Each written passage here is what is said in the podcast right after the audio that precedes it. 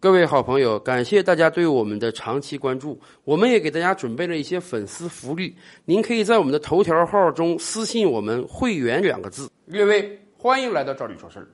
前不久啊，中国汽车生产商比亚迪向泰国政府交付了一百零一辆比亚迪 E 六电动汽车，这是泰国政府历史上最大一笔电动汽车采购案，而且。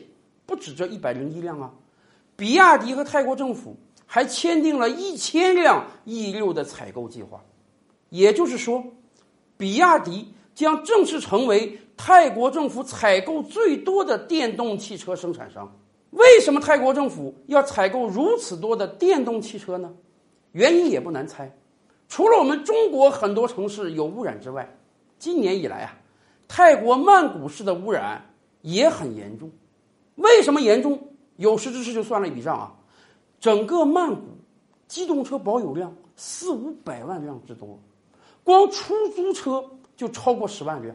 因为我们清楚啊，泰国今天是以旅游立国，我们中国人已经有一年超过一千万人次到泰国旅游了，大量的游客充斥在曼谷街头，让曼谷的公共交通也得到了大发展。所以呀。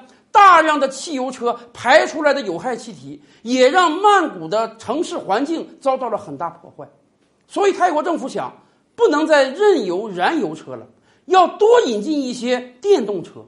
而且以往，泰国政府就曾经跟比亚迪采购过电动的公交车。好啊，这可是一个很好的机会呀！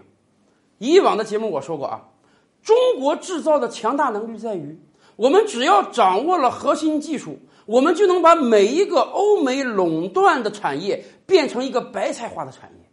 以往我们在家电领域已经做得很成功了，未来我们瞄准的两大产业就是手机产业和汽车产业。今天我们的手机产业应当说已经走出了白菜化的第一步。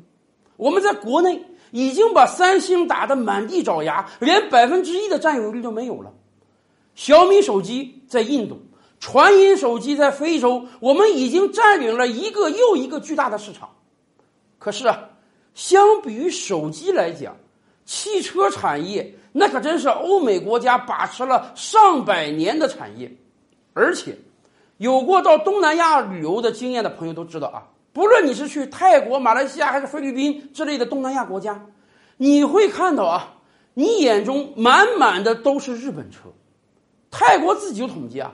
泰国市场上百分之八十以上的汽车是日本车，日本的各大品牌，什么丰田、本田、马自达、铃木，充斥于东南亚各个国家的汽车市场。这也难怪啊，日本车当年毕竟连美国车都给打趴下了，连北美市场都占据得了，所以东南亚市场愿意采购日本车，这是很合理的。可是，如果我们想把汽车产业也变得白菜化，东南亚市场就绝对不是一个能够丢掉的市场。那么，如何在东南亚市场让东南亚人民买中国车而不买日本车呢？恐怕在燃油车领域我们没有那么强大的实力。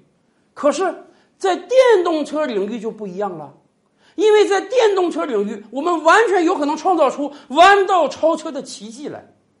今天，全球各国政府几乎都倡导要用电动车取代燃油车了。欧盟做的很激进，甚至很多国家说到二零三零年的时候，一辆燃油车都不允许卖了。这给了我们一个绝好的机会，因为在燃油车领域，我们落后日本二三十年，我们未必有能力真正在燃油车领域战胜日本企业。可是，在电动车领域不一样啊，在电动车领域，我们可以说跟人家是齐头并进，处于一个起跑线上的。所以，以比亚迪为例。我们的电动车产业有没有可能占领泰国市场、占领马来西亚市场、占领越南市场、占领整个东南亚市场，让中国的汽车变得跟中国家电、中国手机一样，把整个汽车产业白菜化呢？而这一切，比亚迪已经给我们开了一个好头，希望中国其他汽车厂商也能够继续前行。